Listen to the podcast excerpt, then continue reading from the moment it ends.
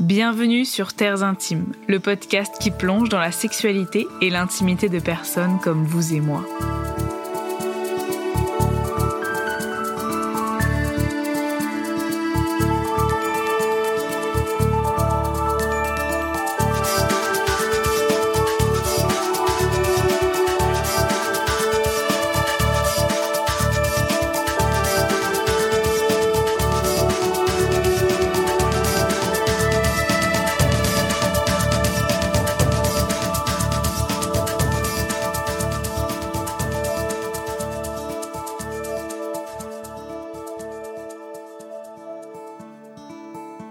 Ce nouvel épisode de Terres Intimes, je reçois Louise, une jeune femme de 26 ans que j'ai rencontrée cet été entre plage et cocktail.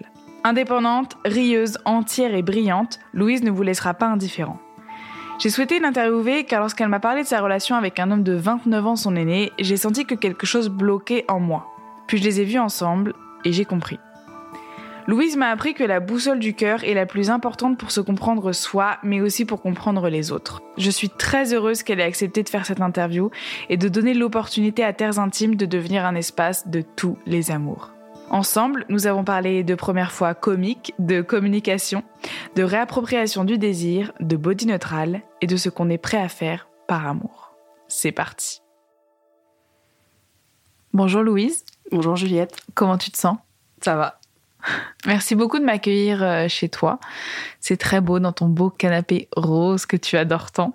Il est rouge. Ah oui, il est rouge, mais parce qu'on a parlé de rose tout à l'heure, alors ça va, ça va bloquer. Ok. Euh, je vais commencer cette interview par la même question que dans tous les épisodes de Terres Intimes. Et c'est est-ce que tu te souviens de l'âge auquel tu as commencé à te poser des questions sur la sexualité? Absolument pas. Pour être vraiment honnête, je crois que la première fois, on pense sexualité au sens large. Ouais, large. Euh, je me souviens en primaire avoir entendu qu'une fille de la classe avait ses règles. Et je me souviens m'être demandé, mais ces règles, c'est-à-dire, c'est elle qui décide de ce qu'elle peut faire avec ses parents. Enfin, tu vois, ces règles au sens euh, règles de vie, quoi. Ouais. De vraiment pas du tout avoir compris puisque personne m'en avait jamais parlé et que pour moi c'était juste c'était le mot au sens je me suis dit elle a ses règles elle a plusieurs règles pour mesurer des trucs en classe. Tu vois mais vraiment de pas du tout avoir saisi ce que ça voulait dire quoi. Et non après plus tard euh, c'est pas tellement quelque chose qui m'a intéressée jusqu'à mes 18 20 ans peut-être et encore quoi. C'était pas euh, ça n'a jamais été un centre d'intérêt. euh. Enfin, ça, en tout cas, ça n'a pas été un centre d'intérêt en tant que, que vecteur d'épanouissement jusqu'à jusqu'à récemment, quoi. Tu sentais que tu pouvais en parler avec ta famille de ces questions de règles, de sexualité, même si toi, c'était pas quelque chose qui était au centre de ta vie, tu sentais une liberté d'en parler? Hmm, non, pas particulièrement, mais parce que je pense que je suis pas d'un tempérament qui parle vraiment de choses. C'est-à-dire que j'aurais pas. Je pense que j'ai pas, je me suis pas construite comme quelqu'un de très ouvert qui ose poser des questions et qui euh, et qui va chercher des informations. J'ai pas vraiment, euh, j'ai pas vraiment grandi comme ça, quoi. Mais je pense que c'est plus lié à moi plutôt que euh, parce que je pense que si j'avais posé la question à mes parents, ils m'auraient répondu. Mais mais j'ai jamais posé de questions. Donc il y avait quand même cet environnement assez sain autour de la sexualité. Genre, t'as grandi avec quelle vision de ça? Pas de vision. Genre, non, vraiment, pas de euh, vision, quoi. C'est. euh, Ouais, non, euh, je sais pas, c'était pas un sujet abordé. Puis en fait, comme. Donc j'ai- un frère, une sœur, et des trois, je suis celle qui euh, a eu le moins de relations amoureuses. Et en plus, j'en parlais jamais avec mes parents.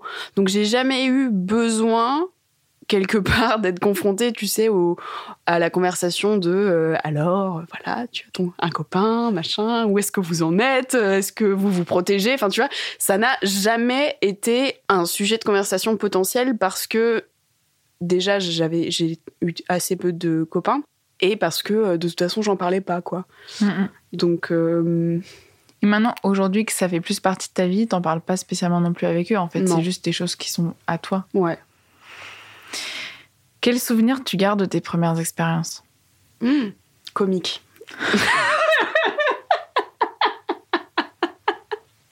enfin de C'est la première fois que j'ai ça, donc C'est c'est une première fois. Ouais, comique. En fait, ma première fois, je l'ai faite avec un copain, mais un copain, un ami en fait, euh, de qui j'étais très proche, mais pour qui c'était un peu salaud de ma part, parce que pour moi c'était vraiment un très bon ami, mais pour lui j'étais un peu plus que ça. Et ça faisait des années que j'étais un peu plus que ça pour lui. Et en fait, euh, il est venu, euh, il est venu une fois et puis bah voilà. Sauf que c'était c'était pas possible. En fait, je pense qu'on on, est très on est très bien comme amis, mais vraiment ce n'était pas possible en termes de, de relation. Euh. il n'y avait pas d'atome crochu. Quoi. Non, non, ça fonctionnait pas quoi. Et puis je pense que dans mon cas, c'était vraiment, je me suis dit il faut il faut que je le fasse. Et quelque part, c'était m'enlever une pas une épine du pied, mais c'était un peu dédramatiser la chose et du coup, euh, enfin voilà, euh, quelque part le faire avec un copain, ça, ça enlevait aussi la pression parce qu'il n'y avait pas d'enjeu particulier. Euh, c'était un coup d'un soir, enfin voilà, et du coup. Finalement, tu t'es senti bien, même si c'était comique, tu te sentais en sécurité. Oui, ouais, oui, parce que c'était quand même quelqu'un en qui j'avais confiance et que j'appréciais, enfin malgré tout, en tant que personne, quand bien même j'avais pas de sentiments amoureux pour lui, ça reste une amitié très forte, ça reste quelqu'un que j'apprécie énormément et donc euh, donc en fait c'était pas je regrette pas du tout euh, je pense que si c'était à refaire je referais la même chose quoi. C'était c'était je sais pas c'est juste pas la vision euh, super romantique de la première fois avec ton copain depuis non non mais j'aime bien déconstruire cette vision justement est-ce qu'elle t'a plu la dernière fois où t'as fait l'amour? Ouais ouais je, je sais qu'on ne voit pas Louise maintenant tout de suite, mais elle est avec son petit thé comme ça, elle a fait un petit smile. C'est un café. Un petit café, excusez-moi, c'est moi qui ne prends pas de café. Avec son petit smile, ouais, c'était pas mal. Et euh, j'ai pas dit c'était pas mal, c'était très bien. C'était très bien. Ouais. Alors, vous ne voyez pas Juliette, elle a le regard qui dit dis-moi plus. Raconte-nous un peu. non, non, justement, je cherche une question, je cherche une question subtile pour que tu m'en racontes un peu plus. Euh, comment tu t'es sentie la dernière fois où tu as fait l'amour, justement, par rapport à tes sentiments? Est-ce que tu penses que c'est vraiment très bien parce qu'il y a de l'amour? Euh, Oui. Mais pas que.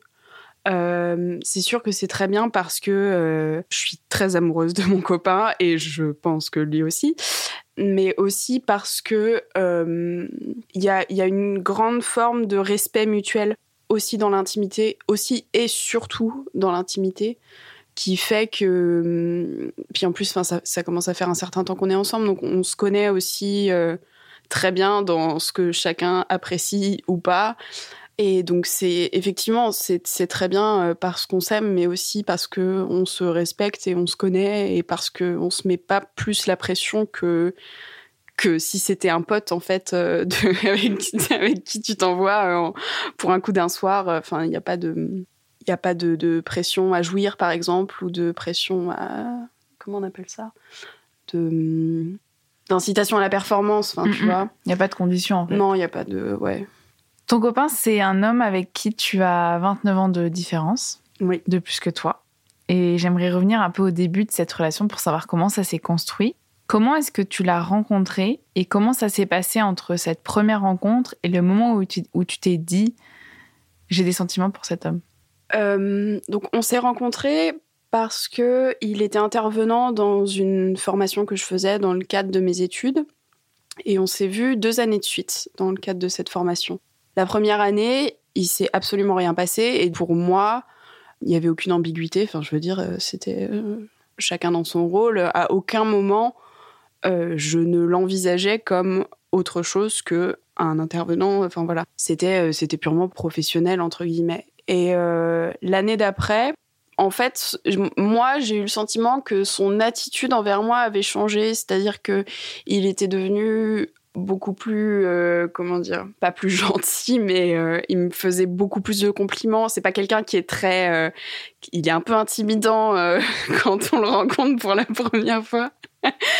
et ouais, et en fait, l'année d'après, il me faisait vachement de compliments, mais par rapport à, tout et n'importe quoi. Enfin, et en fait, ça m'a un peu déstabilisée au début parce que pour moi, comme il y avait aucune ambiguïté, au début, j'ai pas trop compris ce qui se passait, quoi. Et en l'occurrence, il s'est rien passé pendant cette euh, formation. Euh, et après, on s'est plus revu pendant trois semaines, un mois à peu près. Mais on s'est beaucoup écrit, on s'est beaucoup euh, envoyé de messages.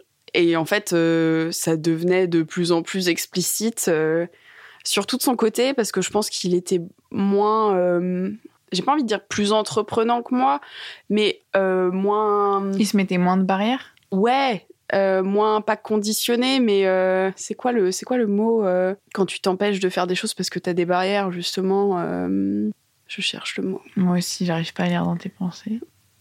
Ouais, moins conditionné, c'est pas si mal quoi. Non, c'est pas mal. C'est un mot de plus de trois syllabes quelque part. ça, fait, ça, ça fait suffisamment sérieux. Bref, Il y a beaucoup de points. au Scrabble, ça compte double. Donc, je pense qu'il était moins conditionné que moi. Il avait, en tout cas, peut-être plus libéré par rapport à son propre désir que je ne l'étais moi à l'époque. Et donc, ça devenait de plus en plus clair que si on était amené à se revoir, il y avait de fortes chances pour qu'il se passe quelque chose, à moins que je refuse. Et donc, pendant ce laps de temps où on s'est pas vu, en fait, moi, j'ai pas mal potassé toute seule, euh, toute seule dans mon coin. Enfin, j'en avais, j'en avais parlé quand même avec une ou deux amies vraiment très proches parce que, en fait, ça m'a un peu pas inquiétée, mais euh, je me suis posé vachement de questions en me disant, mais quand même, euh, parce que je me doutais bien de l'âge qu'il avait, j'en avais une idée plus ou moins précise. Et je me suis dit, mais quand même. En fait, je me suis posé toutes les questions à peu près stéréotypées, c'est-à-dire, est-ce que j'ai pas des problèmes. De- des problèmes d'image du père Est-ce que je ne cherche pas une figure paternelle Euh, Qu'est-ce qui va pas dans mon subconscient qui fait que euh, je suis attirée par un homme qui a l'âge de mes parents Enfin, alors qu'en fait, moi, ça a jamais fait partie de mes fantasmes, très clairement. Hein, c'est pas, du tout dans ma liste de. Je sais qu'il y a des gens qui ont des listes de trucs à accomplir d'un point de vue sexuel. Moi, j'en ai pas. Et ça, ça en faisait encore moins partie. euh, voilà. Donc vraiment, je me suis beaucoup questionnée et je pense que je me suis questionnée à peu près jusqu'à ce qu'on se revoie. Et en fait, quand on s'est revus, c'était tellement euh, pas évident, mais en fait, c'était tellement plus simple que ce que je m'étais imaginé dans ma tête que en fait, ça, euh, ouais, ça, Ça a matché direct. Ouais, ça a matché, quoi. Mais je pense que si lui avait pas été euh, aussi libéré et aussi entreprenant, j'aurais jamais osé faire le premier pas, quoi. Est-ce que ça a matché direct avec ton entourage ou est-ce que t'en as pas trop parlé au début? J'en ai absolument pas parlé au début. Même encore maintenant, toute ma famille ne sait pas quel âge il a. J'ai mis presque deux ans à dire à ma famille que j'avais quelqu'un. Donc tu vois, c'est dire, euh, c'est dire la- mes qualités de communicatrice, n'est-ce pas? Euh, Et après, une fois qu'il, s- parce qu'en fait, ce qui s'est passé, c'est que comme il y a eu le Covid, on s'est confinés ensemble. Donc en fait, j'ai été plus ou moins contrainte et forcée de leur dire que j'étais pas confinée chez moi, mais chez lui, et que du coup, euh, bah euh, oui, j'avais quelqu'un quoi. Sinon, ça aurait pu prendre encore plus longtemps, très clairement. Une fois qu'ils ont été mis au courant que j'avais quelqu'un, il y a eu encore un laps de temps pendant lequel euh, je leur ai, bon, je leur ai, je leur ai dit plus ou moins ce qu'ils faisaient dans la vie, mais je leur ai pas dit quel âge il avait, par exemple.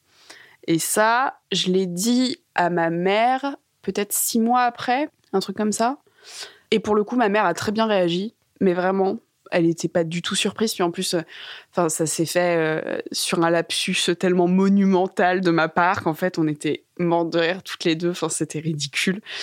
Donc, euh, ma mère, il n'y a eu aucun problème. Mais par contre, mon père l'a pas bien pris du tout, quoi. Ça a été très, très compliqué à base de, de remarques vraiment pas, vraiment pas sympas. Mm. Et maintenant, je pense que ça va mieux mais c'est un peu au stade du non-sujet, quoi. Ma mère et ma sœur l'ont rencontré. Mon frère a très envie de le rencontrer et mon père fait l'autruche à l'heure actuelle. Donc, euh, donc voilà. C'est euh, vraiment l'idée que tu sois avec quelqu'un à peu près du même âge que lui qui le dérange C'est la peur qu'il y ait une sorte de prise de pouvoir Qu'est-ce qui le dérange profondément ton père? Il t'a expliqué un peu? Alors, très peu parce que mon père est à peu près aussi bon en communication que moi, c'est-à-dire très mauvais.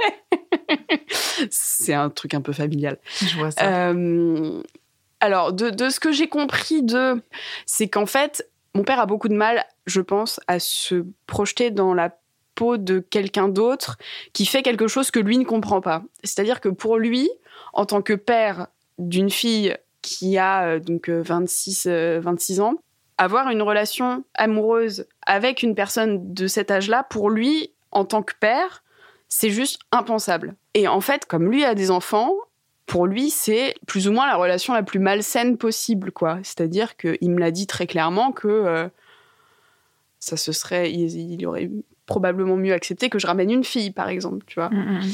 Parce que, parce que de toute façon, il se serait pas permis de faire des remarques homophobes, parce que déjà, il n'est pas homophobe, et parce qu'en plus, socialement, c'est plus du tout possible, euh, à moins que tu sois d'une génération euh, qui n'est pas encore trop, trop au courant de ces choses-là. Donc en fait, du coup, je pense que pour lui, c'était tellement inconcevable que lui soit attiré par une fille de mon âge, qui considère qu'un homme qui est attiré par une fille qui a 29 euh, bah, ou 30 ans de moins, c'est forcément quelqu'un qui est complètement dérangé, qui est à la limite de la pédophilie, que, qui a un truc qui va pas, quoi. Et du coup, je pense que, enfin, peut-être qu'il considère aussi que euh, lui, en tant que père, a raté quelque chose dans mon éducation qui fait que, je sais pas, je recherche une figure paternelle ou que j'ai un complexe euh, de dip à régler. Euh, enfin, je sais pas. Donc, donc non, donc ça a été vraiment compliqué, quoi. C'est, ouais. Et toi, comment tu te sens dans ta relation? Ah mais moi très bien. moi tout va bien. ça fait combien de temps que vous êtes ensemble là? Ça fait un peu plus de trois ans. Et entre vous, il n'y a jamais eu ces questions sur l'âge. En fait, ça a toujours été d'une évidence. Enfin, c'est ce que tu m'as dit euh, hors micro, c'est que c'est très simple entre vous, en fait. Ouais, en fait, la différence d'âge qu'on a n'a d'importance quelque part que pour les autres et pour l'aspect social de notre couple. C'est-à-dire que euh, Bon, déjà, lui avait l'excuse que quand on s'est rencontrés, il savait pas quel âge j'avais. Et il pensait que j'en avais quand même, euh, je sais pas, 8 ou 9 de plus que ce que j'avais, quoi. Donc, euh, donc je pense que bon, il, a eu il a fait un petit, un petit demi arrêt cardiaque quand même quand je lui ai dit quel âge j'avais euh, la toute première fois. Mais après, au-delà de ça, on n'a jamais eu, enfin, on a une relation très égalitaire. C'est-à-dire qu'il n'y a pas du tout de, il n'y en a pas un qui est en position de force. Euh, enfin, en l'occurrence, lui, par exemple, euh, il n'est pas du tout en position de force ou de domination euh, parce qu'il est plus vieux et moi, c'est pas du tout mon sugar daddy, quoi. C'est absolument pas ce que je recherche. Je ne suis pas une fille entretenue. enfin, c'est pas du tout. Je tiens énormément à ça parce que je pense que je suis quelqu'un de de très indépendant et j'aime mon indépendance et euh, j'y ouais, tiens beaucoup. Donc il euh, n'y a aucune forme de de dépendance justement euh, ou de ouais de, de, de, domination qu'elle soit financière ou émotionnelle ou affective ou quoi que ce soit au contraire quoi en fait, c'est vraiment juste la société qui te renvoie toutes ces idées de manipulation, de domination, de prise de pouvoir. C'est que les autres, entre vous, c'est une relation comme une autre. Et, comme tu me disais tout à l'heure par rapport à la dernière fois que vous avez fait l'amour, en fait, ce qui a l'air d'être au cœur, c'est l'amour et le respect et l'égalité sur lequel mm. vous êtes, quoi. Ouais. Et moi, c'est pour ça que je voulais t'interviewer et que je ne t'ai pas lâché jusqu'à ce que tu dises, bon, allez, vas-y, c'est mon go. Euh, c'est parce que Terres Intimes, c'est aussi un lieu où j'ai envie de célébrer l'amour sous toutes ses formes. Mm. Et surtout quand il est aussi euh, beau que ce que tu partages avec ton partenaire, parce que je l'ai un peu rencontré et, c'est un truc qui fait chaud au cœur. Quoi. On se dit, ok, ça existe. Et même nous, ça nous donne un peu d'espoir. Nous, moldus êtres humains qui cherchons désespérément l'amour. Non, je rigole. Euh, non, vraiment, il y a quelque chose de très, très beau. Est-ce que toi, depuis que tu l'as rencontré depuis que peut-être il y a des croyances, des conditions qui justement euh, sont tombées. Est-ce que tu perçois l'amour autrement ou est-ce que ça t'a fait évoluer dans ta vision de l'amour? Euh, Alors oui, mais en fait je pense, que ça m'a fait évoluer dans ce que euh, dans ce que moi je suis capable de faire par amour, notamment. Juliette prend une position très intéressée là, à l'instant. Euh, c'est-à-dire qu'en fait, euh, moi, je suis un peu, enfin, avant cette relation-là, je suis un peu le prototype de base de la célibataire endurcie qui euh, ne compte que sur elle-même, qui reste des années sans personne, qui vit ça très bien. Enfin, vraiment. et je m'étais un peu construite, voilà, cette image de fille qui qui en fait s'en fout quoi d'avoir personne et de et c'est vrai enfin vraiment euh, pendant toutes ces années euh, ça m'a jamais manqué quoi Et en fait, je me suis rendu compte. euh, en fait, je pense que j'ai jamais ressenti ça pour personne, ce que je ressens pour lui. Et euh, je sais pas, quand on s'est confinés ensemble, en fait, après, c'est poser la question de euh, bah, qu'est-ce qu'on fait après le confinement? Est-ce qu'on retourne chacun chez soi? Est-ce qu'on. Est-ce qu'on. Je sais pas, enfin, qu'est-ce qu'on fait, quoi? Et en fait, c'est débile, mais de me dire, mais en fait, j'ai pas envie de me réveiller toute seule. Euh, Moi, j'ai envie de me réveiller avec lui à côté. Et puis, euh, enfin, ça se passe très bien. Et, en fait, ça s'est fait tellement naturellement dans mon cerveau que ça m'a surprise moi-même. Enfin, je me pensais pas capable de me dire, euh, bah ouais, en fait, j'ai envie qu'on emménage ensemble, quoi. Je pensais tenir tellement à mon indépendance et à ma liberté que pour moi, ça, c'était mais à des années-lumière de, de ce que j'étais capable de faire, quoi. Et en fait, pas du tout. En fait, c'est passé tellement comme une lettre à la poste que je me suis dit, en fait, je suis juste un canard comme tout le monde. J'avais juste pas trouvé mon, mon autre canard. Mais en fait, je suis un canard, quoi. Et voilà. Et est-ce que ça a changé ta vision de la sexualité? Oula, oui. Mais alors. Mais, bah. pff, oui, oui, euh, de, de mille façons. euh, parce que. hum, Bah, déjà, avant lui, euh, j'ai pas eu des expériences particulièrement sympathiques, ni agréables, ni épanouissantes. J'ai pas été agressée ou quoi que ce soit.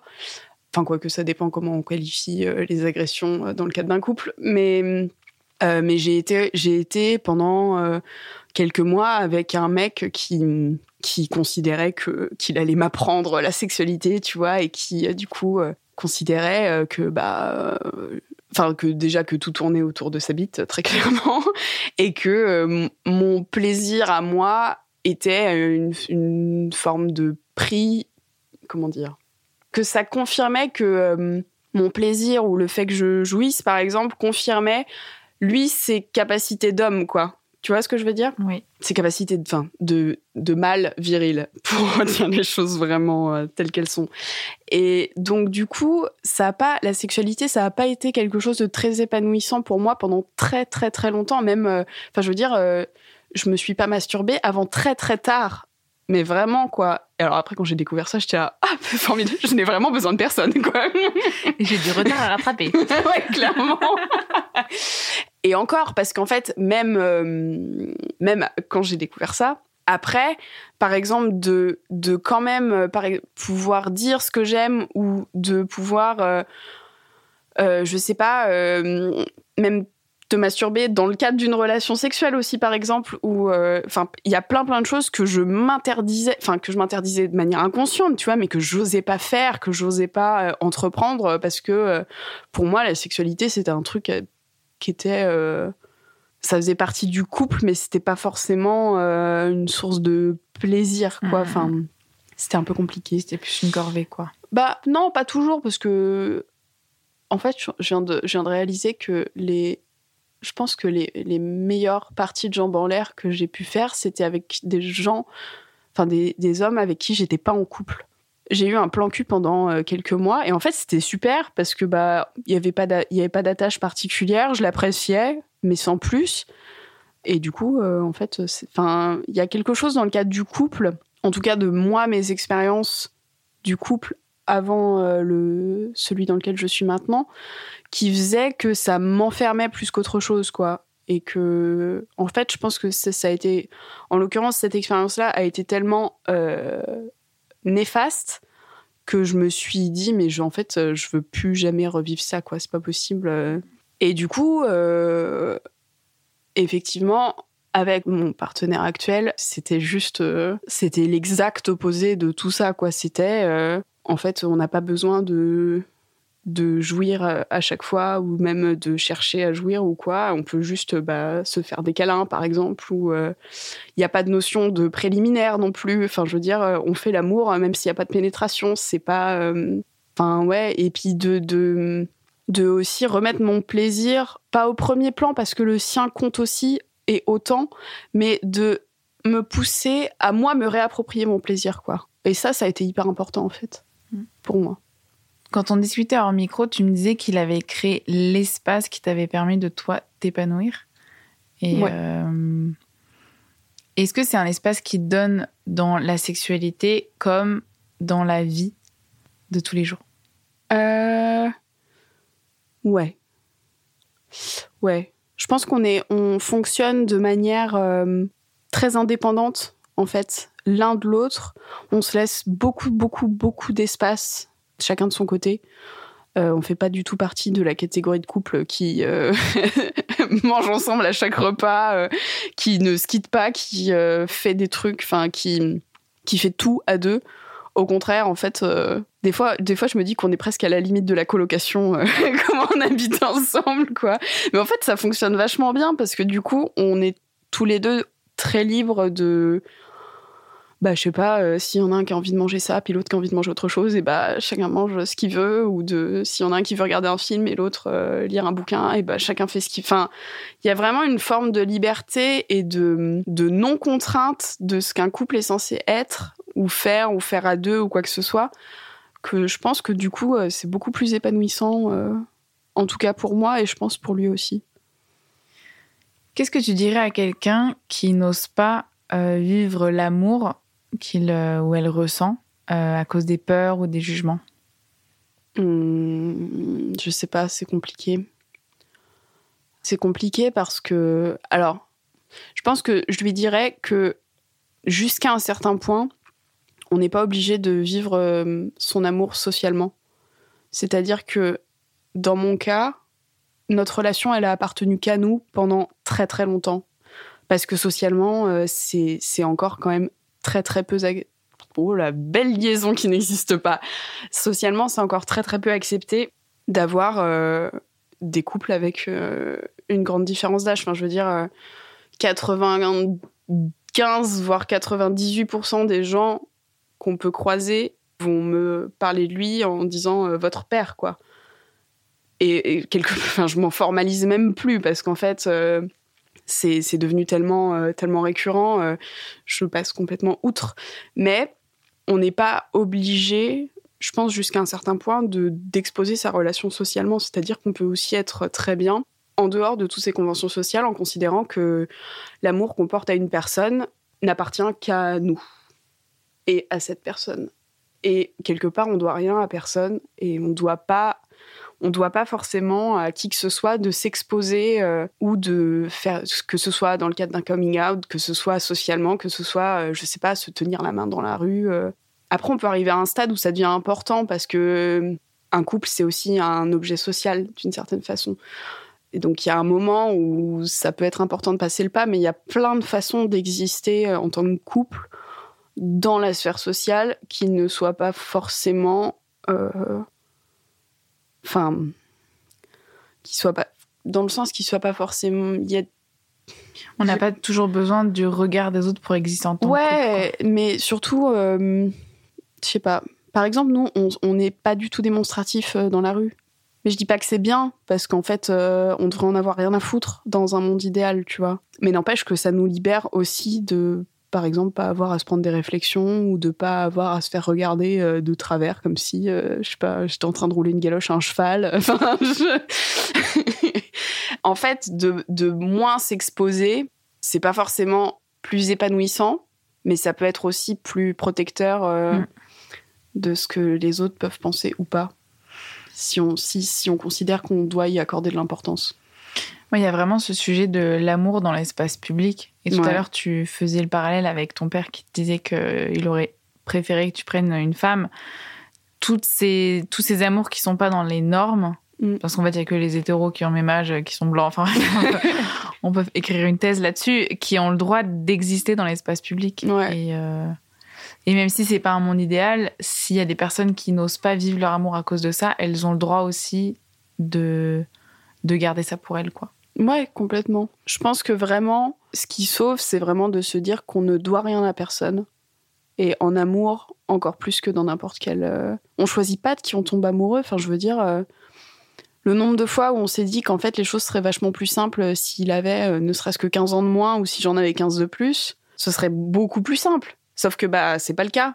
Mais parce que tout le monde, en fait, euh, tout le monde s'acharne à voir un couple selon un aspect particulier, que ce soit par exemple le genre ou, ou l'identité, enfin ou la différence d'âge ou la couleur de peau, alors qu'en fait on peut aussi très bien être amoureux d'une personne et à ce moment-là la couleur de peau ou le genre ou l'âge, c'est une partie, mais c'est une partie infime de la personne qu'on a en face de nous, quoi. Enfin, je veux dire, moi je suis amoureuse de lui pas parce qu'il a cet âge-là. Son âge, ça fait partie de lui, donc je l'aime aussi pour ça, mais c'est c'est un pourcentage infime de tout ce qu'il est euh, à côté de ça, quoi. Mm, mm. Et pourquoi tu l'aimes justement si, tu, devais euh, choisir quelques caractéristiques où vraiment tu te dis euh, ouais c'est pour ça que je suis avec lui quoi? C'est dur comme question. Si tu le sens pas, tu peux. Non non mais attends mais c'est bien c'est bien de se poser la question. Je pense que je l'aime non, je l'aime, hein, je ne pense pas que je l'aime, euh, je, l'aime tout court, mais euh, euh, je pense que ce que je préfère chez lui, en fait, c'est sa part de féminin, d'une certaine façon. Il a, il a une part de ce qu'on considère comme étant féminin, hein, sous-entendu. il a une part féminine qui est, enfin, je sais pas, qui est complètement acceptée et qui est très belle chez lui. Et je pense que chez moi, il y a une part masculine qui est aussi assez forte. Et du coup, en fait, je trouve que ça se complète bien parce que hum, je pense qu'on est assez complémentaires euh, de ce point de vue-là. Hum, mais sinon, euh, trouver une raison particulière, il y a mille raisons. Euh, je ne saurais pas en trouver une en particulier. Est-ce que ça te donne de la force dans la vie de te dire que tu as osé vivre cet amour-là? Est-ce que ça te donne de la force pour d'autres choses? En tout cas, je pense que ça m'a clairement décomplexé du regard des autres, ou en tout cas de ce que les autres pouvaient penser. Ça m'a clairement fait faire un travail sur euh, l'importance que j'accordais à la fois aux conventions sociales, aux normes avec 70 euh, guillemets, et aussi à l'opinion, à l'opinion des autres. Il y a quelque chose dont j'avais vraiment envie de parler avec toi, c'est ton rapport au corps. Parce que moi, la, la première fois que je t'ai vu, le premier truc que je me suis dit, c'est la fille genre trop bien dans son corps. Euh, enfin, il y a vraiment c'était de fluidité, d'harmonie et de d'acceptation qui te rend encore plus belle que ce que t'es, tu vois. Mais ce qui est déjà quand même pas mal. Mais là, ça fait genre comme ça. Et euh, et je voudrais quand même, avant d'enchaîner sur les questions qu'on avait un peu préparées, il y en a une qui me vient par rapport à ce que tu m'as dit. Est-ce que le fait de t'être réapproprié ton plaisir, d'avoir vraiment appris ce que c'était qu'être respecté, qu'être aimé dans un couple et de pouvoir jouir, non jouir, enfin d'avoir cette liberté dans la sexualité, ça a impacté ton rapport au corps, l'amour que tu as pour lui ou ton lien à lui? Euh, Je pense que ça m'a rendu peut-être moins étrangère à mon corps. Après, je pense pas que ça ait eu d'incidence sur, euh, sur ma relation à mon corps dans le sens est-ce que je l'aime ou pas. Mais en tout cas, je pense que en me réappropriant, en, me réappropriant, si c'est ça le mot, si c'est ça, en me réappropriant mon désir, je pense que je me suis aussi, d'une certaine façon, réapproprié mon corps. Alors, en bien ou en mal, euh, c'était, c'est pas tellement la question, c'était neutre, mais euh, mais oui, je pense que du coup, ça, m'a moins dissocié de lui. Hmm. Est-ce que tu l'aimes ton corps aujourd'hui? Ben, c'est non. c'est pour ça que bon, j'ai rigolé un peu quand t'as fait cette superbe intro. Non, mais j'étais sûre, vu que t'as rigolé, je me suis dit ok. Mais c'est ça qui est intéressant parce que justement, ce que tu rayonnes, c'est que t'es bien dedans. Ben. Alors, le truc, c'est que. Putain, c'est dur. Euh, j'ai enfin, j'ai fait beaucoup, beaucoup de danse. Donc, je sais très bien être dans mon corps. Dans le sens où j'ai une conscience de mon corps, ce qui veut pas dire que je l'habite, c'est encore autre chose. Mais j'ai une conscience de mon corps, du coup probablement plus poussée que quelqu'un qui aurait pas cette expérience-là, tu vois. Mais le, enfin, le côté négatif, le problème ou les problèmes que ça entraîne, c'est que j'ai une image de mon corps et un rapport à mon corps qui est qui est très problématique. J'aurais peut-être pas dû te répondre non. Je t'ai répondu non parce que le clash était intéressant. Euh, je travaille à être dans une relation de neutralité avec mon corps. Je trouve ça, enfin l'émergence, tu sais, de tous les mouvements euh, body positive, body positive et compagnie. Moi, je trouve ça extrêmement difficile. Mais vraiment, je trouve qu'en fait, c'est, euh, je pense que c'est nécessaire parce qu'il faut aller à l'extrême inverse. Mais en fait, pour moi, c'est presque une injonction de plus qui me demande de faire quelque chose que je ne peux pas faire non plus, tu vois. Et donc, j'essaye en ce moment d'être dans une relation de plus body neutral, en fait. De, euh, ben, il est là, euh, je suis là. Quelque part, euh, on va pas pouvoir faire sans, quoi. C'est déjà pas mal. C'est déjà pas mal. et ouais, et de plus, en fait, considérer que, en fait, d'une certaine façon, le body positive, pour moi, pour quelqu'un comme moi qui a des problèmes de rapport au corps, qui a souffert de troubles du comportement alimentaire, enfin tu vois, de ce genre de trucs, le, le biais d'un mouvement comme le body positive, c'est que ça laisse quand même le corps au centre de ta réflexion identitaire. Dans le sens où euh, le fait d'aimer son corps, c'est s'aimer soi. Et moi, je trouve ça hyper difficile parce qu'en fait, mon rapport à moi en tant que personne, pour moi, c'est pas est pas défini par mon rapport à mon corps. Tout comme euh, moi, en tant que personne, je ne me, je ne me restreins pas à juste l'aspect de mon corps ou euh, quoi que ce soit, quoi. Du coup, je trouve ça plus facile d'être dans une forme de neutralité et de, et en fait, de pas lui donner, de pas lui donner d'importance, que ce soit en bien ou en mal, de, de considérer que, bah, il est là et puis voilà, quoi. Est-ce que ça t'aide de faire beaucoup de sport parce que tu fais du yoga? Et là, par contre, tu vas pas pouvoir me dire que non, t'es pas doué en yoga parce que tu vas montrer les postures que pas d'être doué en yoga. non, mais en tout cas, tu fais des postures qui sont impressionnantes. Mmh. Voilà. Oui. oui. Est-ce que ça te, est-ce que ça t'aide de faire du yoga, de l'utiliser un peu comme de, de l'avoir, de travailler avec? Est-ce que ça t'aide dans cette idée de neutralité? Euh, Ouais. Mais en fait, ce qui m'aide plus, euh, c'est que le yoga, à la différence de la danse, par exemple, déjà, c'est qu'il n'y a pas de miroir dans les salles. Donc, en fait, tu te vois pas. Et en yoga, tu travailles plus sur euh, ton ressenti et sur euh, tes sensations dans quelque chose plutôt que sur l'aspect extérieur. Alors évidemment, ça va à l'encontre de tout ce qu'Instagram a fait du yoga, où en fait euh, on se concentre sur l'aspect extérieur de des postures et tout ça, mais moi, je pense ce qui me fait beaucoup de bien, c'est ça, c'est cette connexion à ce que tu ressens, à juste être présent dans le moment, peu importe la posture que tu sois en train de faire ou même euh, que enfin, dans une posture de méditation ou quoi que ce soit, sans penser à l'aspect extérieur de ton corps, à euh, je sais pas, un bourrelet euh, sur ton ventre, à ton double menton parce que tu baisses la tête, à ton chignon qui est, qui est décoiffé, à je sais pas quoi, enfin peu importe quoi. Et ça, pour le coup, je pense que ça me fait du bien. Mais après, euh, effectivement, moi, je suis plus sur l'aspect physique, euh, physicalité de, d'une pratique du yoga, mais parce que j'ai fait beaucoup de sport, euh, j'ai toujours fait beaucoup de sport depuis que je suis petite, et donc je me vois pas arrêter en fait. Ça fait aussi partie de moi, mon équilibre mental, de pouvoir avoir un, pas un défouloir, mais un peu quoi, de de lâcher lâcher mes nerfs d'une certaine façon. Le dernier épisode de Floraison Spirit, qui est euh, le deuxième podcast que j'ai créé, c'est Stéphanie Guimette qui est dedans et on parle d'alimentation. Mmh. Et c'est un traiteur qui fait une traiteur, une traiteuse, une traiteur? Qu'est-ce qui est le ah, plus juste C'est une question. C'est une bonne question. Hein. Enfin, en tout cas, on va le mettre au féminin, une traiteur, quoi qu'il en soit, qui fait de la nourriture végane et végétarienne.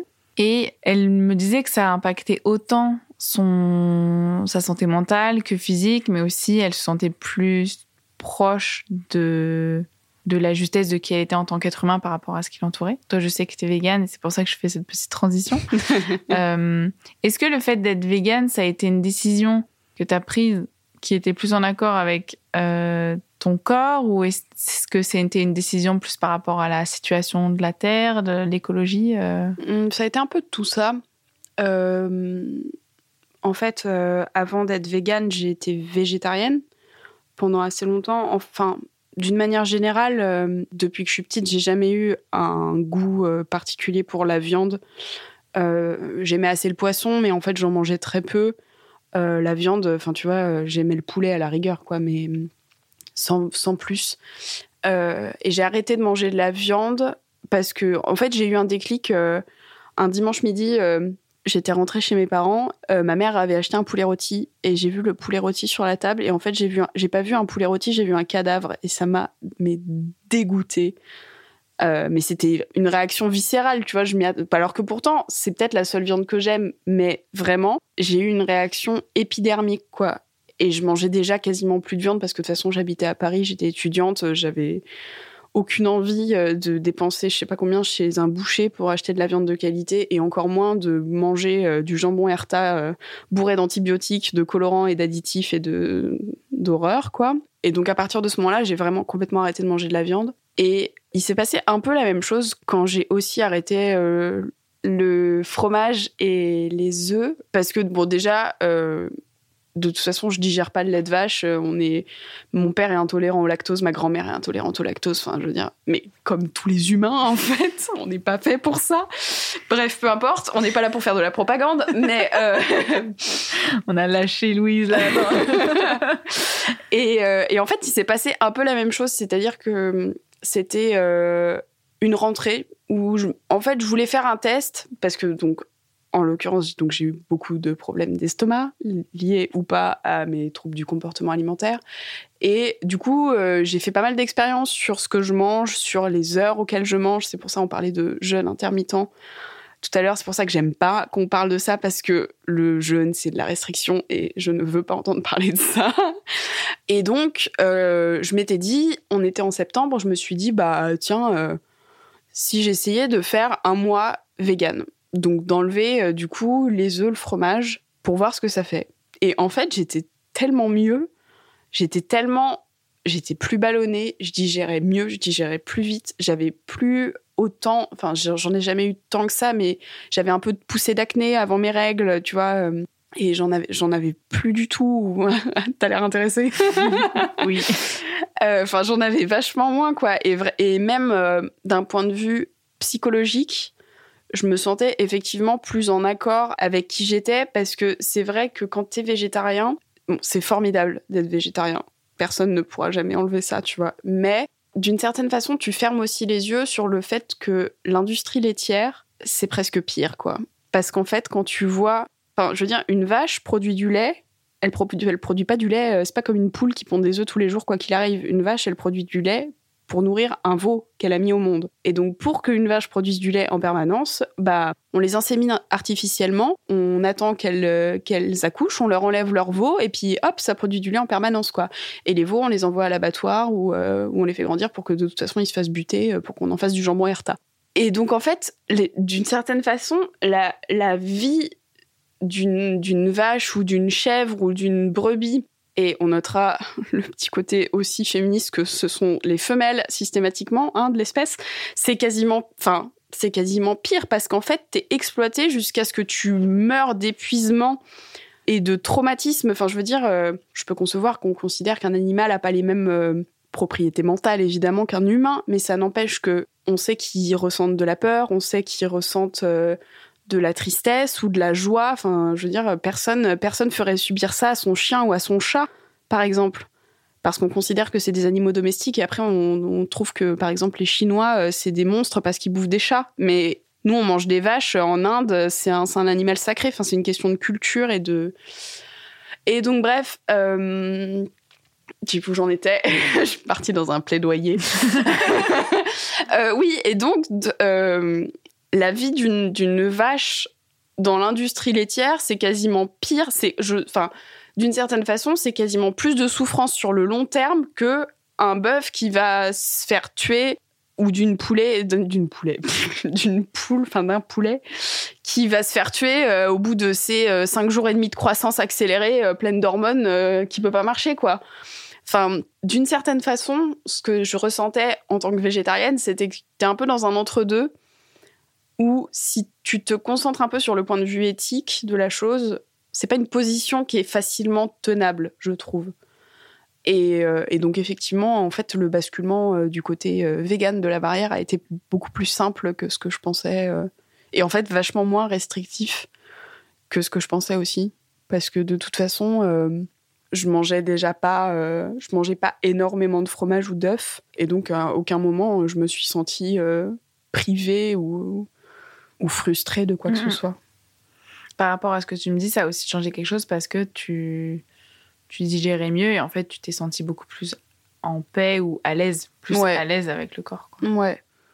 Disons que je pense que ça a aidé à aussi moins. Euh, en fait, comme je digérais mieux, la nourriture a moins été un combat d'une certaine façon. Alors qu'en fait, euh, c'était presque encore plus un combat parce que c'est beaucoup plus engagé politiquement euh, que de manger tout et n'importe quoi. Mais en tout cas, pour moi, par rapport à moi, du coup, c'était moins une épreuve en tout cas de, de manger. Hmm. Il me reste trois, trois petites questions. La première, c'est que ce podcast, s'appelle Terres Intimes. Il fait partie d'une plateforme qui s'appelle Juliette fait la révolution. Et la révolution, pour moi, je la vois pas comme la révolution. On sort dans la rue, on prend une fourche, on découpe la tête des gens. Mais c'est sympa ça aussi, euh, pourtant. Ouais, mais je sais pas, je moins, j'ai, moins d'atomes crochus, tu vois. c'est comme la sexualité, il y a de tout. La révolution, il y a de tout. Et, des fourches, euh, des fourchettes. pardon, je, recommence, pardon. Non, non, non, je t'en prie. Euh, je vais la garder, t'inquiète pas. La révolution, c'est vraiment je, fais une révolution de moi vers moi. En fait, je me tourne vers l'intérieur et je regarde ce qu'il y a à l'intérieur et je et ensuite après, je pense que je peux avoir un rapport au monde qui est beau. Et euh, il y a un mouvement qui s'appelle le mouvement écoféminisme et j'y pense par rapport à ce que tu me mm. dis, par rapport aux animaux, par rapport à ce qu'on, à notre environnement en fait. Et notre alimentation, c'est aussi une manière d'être avec le monde. Mm. Est-ce que ce travail que tu fais par rapport, euh, ce travail qui est engagé, mais aussi ce travail que tu fais par rapport au body neutral, à commenter dans ton corps, commenter autour de toi ce que tu mets à l'intérieur, son lien avec ce qui t'entoure, ça fait que ton rapport à la nature ou ton rapport à la Terre, il évolue? À la Terre en tant que planète ou à la Terre en tant que... Peut-être à la nature. À la nature Ou à la Terre en tant que Terre-mère, quoi. Sinon. Ben, je pense que ce qui est certain, c'est que effectivement, ça en tout cas, ça a vraiment développé une forme de conscience écologique euh, sur euh, l'état de la planète, qui est quand même pas particulièrement réjouissant, et sur euh, sur sur en fait ma mon, humble contribution à à tenter de pas courir à la catastrophe quoi. de ce point de vue-là, je suis un peu quand, quand tu es très engagé comme ça, enfin très engagé quand tu es vegan en fait parce que du coup on considère que tout de suite euh, tu vas balancer du faux sang sur toutes les boucheries et que tu veux tuer tous les gens qui mangent euh, une bûche de chèvre. Il y a, y a, pas mal de gens qui te disent qu'en fait euh, ton, ton initiative individuelle ça sert à rien parce que de toute façon tu pèses rien par rapport aux multinationales et par rapport à, à tout le système quoi. Ce qui est vrai d'une certaine façon, mais en même temps, moi j'ai tendance à être un peu idéaliste et à me dire que quelque part, moi, j'ai la conscience tranquille de savoir qu'en fait, moi, je fais ce qui ce qu'il est en mon pouvoir de faire à mon échelle pour effectivement euh, bah, tenter de préserver un peu l'environnement dans lequel on vit et en tout cas pas participer à, à des choses que je considère comme allant à l'encontre de mes principes quoi. Mm, mm. Donc est-ce que en ça ça me rend plus proche euh, de de la terre euh, peut-être en tout cas je pense que j'en ai plus conscience, mais après, tu, tu vois, euh, j'habite à Paris, euh, je, je, vis pas un mode de vie très proche de la nature, euh, malheureusement aussi. Moi, j'aimerais bien vivre dans une cabane avec un potager en, autonomie et en autarcie. ce serait un, plan de retraite, peut-être. mais sinon, oui, dans le. Enfin, c'est compliqué. Il y a plein d'agriculteurs qui élèvent des vaches qu'ils envoient à l'abattoir qui vivent peut-être plus proche de la terre que ce que je fais, tu vois. Mm. Le système, les systèmes est complexe et il faut pas. Si on peut donner un peu de soi pour le changer, il faut pas hésiter, quoi. Bah oui, moi je considère que on a quand même encore chacun un libre arbitre et le la possibilité d'avoir des d'avoir des principes et de d'aligner nos actions sur les principes qu'on se définit. Et en fait, je trouve ça triste de de s'enlever cette cette capacité là en se disant qu'en fait, de toute façon, face au système, on peut rien. Enfin, tu vois, cette espèce de fatalisme de dire qu'en fait, de toute façon, tu pourras rien faire. En fait, je trouve ça déprimant.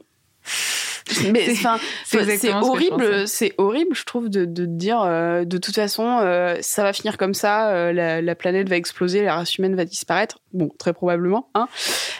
Mais en tout cas, moi, je suis d'accord quand tu dis que c'est déprimant de dire. voilà, le fatalisme. Mais en plus, je trouve que ça sert à rien parce que on ça fait rien avancer en fait.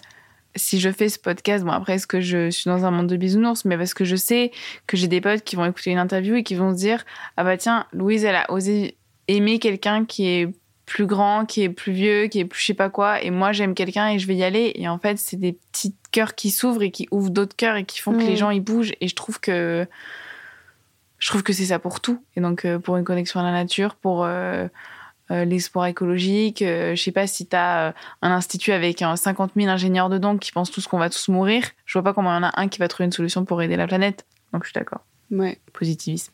ouais. Tu sais, c'est c'est un peu, c'est un peu l'image. Bon, encore une fois, c'est le grand stéréotype, mais que bah, l'océan c'est plein de petites gouttelettes et que la plage c'est plein de petits grains de sable et qu'en fait, bah, si t'enlèves tous les grains de sable, bah il y a plus de plage. Mm. Voilà, c'était la phrase philosophique. Oh là là J'adore Non mais on revient aux basiques et les basiques sont les plus importants. Mm.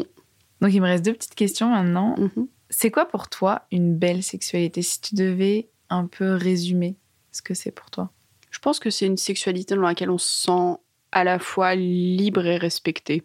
Libre de, de faire ou ne pas faire ce qu'on veut et respecter à la fois ses choix et les choix de son ou ses partenaires, ou ça, ou tous, enfin bref, tous les pronoms possibles. Euh, ouais. La dernière, c'est est-ce que tu aurais envie que ton chéri écoute cette interview? Euh, ouais, j'ai pas dit d'horreur, je crois. Non. Ben ouais, pourquoi pas. Je pense même qu'il serait ému. Tu crois qu'il serait ému? Ouais, je Je pense. suis pas sûre. Tu crois qu'il est capable d'être ému? Je sais pas. Il me fait peur. Je sais pas. Tu voudrais mais depuis, teste ses capacités. est avec Louise, je sais qu'il a un cœur, donc. euh, Écoute, on pourra tester ses capacités de, de réceptivité émotionnelle. On s'est noté. J'attends. j'attends son T'attends, t'attends le tour. Merci beaucoup, Louise. Je t'en prie.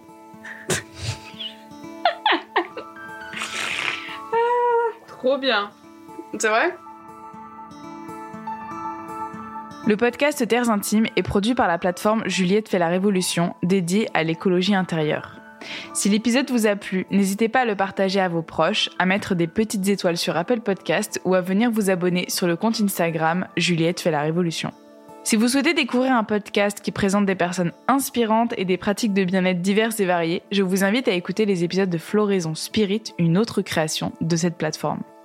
Et vu que vous êtes allé au bout du bout de ce podcast et que c'est vraiment très très cool, je me permets de vous donner la référence d'un des meilleurs restos vegan de Paris, le Jaja, 11 rue des Petites Écuries, dans le 10e arrondissement. Pas de sponsor ici, juste l'amour d'un bon repas afro-vegan que Louise m'a fait découvrir. Enfin, je souhaite dire un grand merci à Théo au mixage son, Didier au générique, Clémence au design et Déborah pour les portraits des invités. Vous êtes la meilleure équipe du monde. Bien sûr, merci à vous pour votre écoute et votre soutien. Prenez bien soin de vous et à très vite.